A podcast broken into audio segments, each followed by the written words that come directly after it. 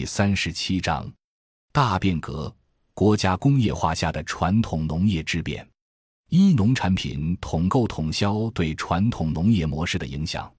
二十世纪五十年代初，新中国成立不久，特别是朝鲜战争之后，苏联为了稳住战略伙伴，对中国的援助是战略性的，最初是白给不用偿还的。因此，五十年代初，中国的城乡是相对和谐的。农村人口大量流向城市，政府动员两千多万农村青壮年劳动力支援城市建设。那时候还没有城乡之间的户口障碍，因此农业农村发展也基本上是可持续的。二十世纪五十年代初期，苏联战略性援助中国工业化建设，中国逐渐形成了以军事重工业为主的城市工业体系，实质上是斯大林模式的重工业体系。一五时期，苏联模式的工厂生产出来的五十马力（一马力约等于七百三十五点五零瓦特）的大型拖拉机没法在中国农村的互助组或合作社使用，因为当时农村大多数地区还只有不足二十户的初级社，接受不了大马力的拖拉机。于是，在城市的工业各部门大力提倡的政策导向下，一九五六年，中国农业实现了全面的土地规模经营。以乡为单位集中土地，当时建立了九万多个高级社，每个高级社能够集中几万亩土地，同时一个乡设立一个拖拉机站，承接苏联模式的工厂在工业化的大城市中生产出来的大马力拖拉机。同期，中国领导人意识到对苏联的依附势必危及国家主权完整性。遂从一九五五年开始，在政治思想上讨论改出全盘苏化的可能性。一九五六年，对苏共中央提出党的关系方面的意见。随之是在五十年代末六十年代初，中苏两党和两国关系交恶，苏联停止对中国的建设援助，并要求必须还债支付以前的投入。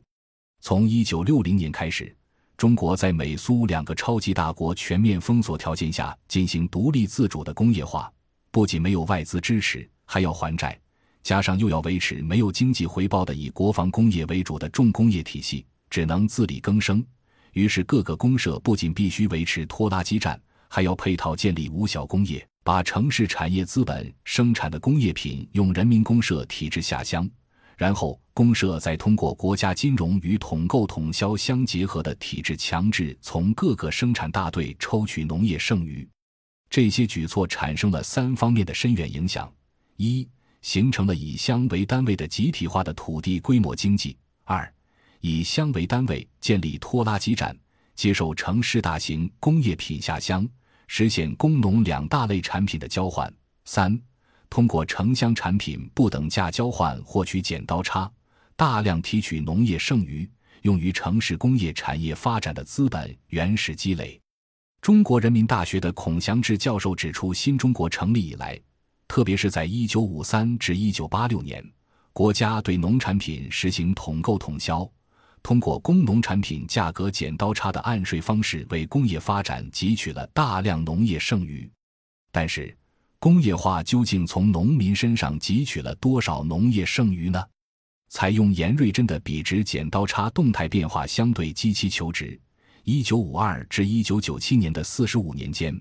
农民以工农产品价格剪刀差的方式为国家工业化提供资金积累一万两千六百四十一亿元，平均每年二百七十四点八亿元。自一九九三年起。工农产品价格剪刀差的相对量逐渐下降，到一九九七年已降到百分之二点三，但绝对额仍高达三百三十一亿元。二十世纪八十年代中期，国务院农村发展中心下设的农村发展研究所也做了类似的研究，测算出二十多年的集体化期间，城市和工业通过剪刀差的方式从农业提取了大约八千亿元的剩余，而到改革开放之前。国有工业的固定资产总量只有九千六百亿元，也即中国城市工业的百分之八十是从农业提取的。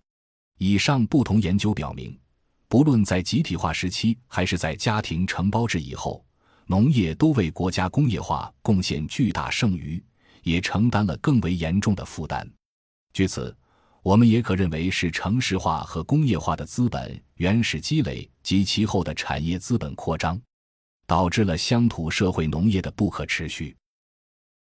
感谢您的收听，本集已经播讲完毕。喜欢请订阅专辑，关注主播主页，更多精彩内容等着你。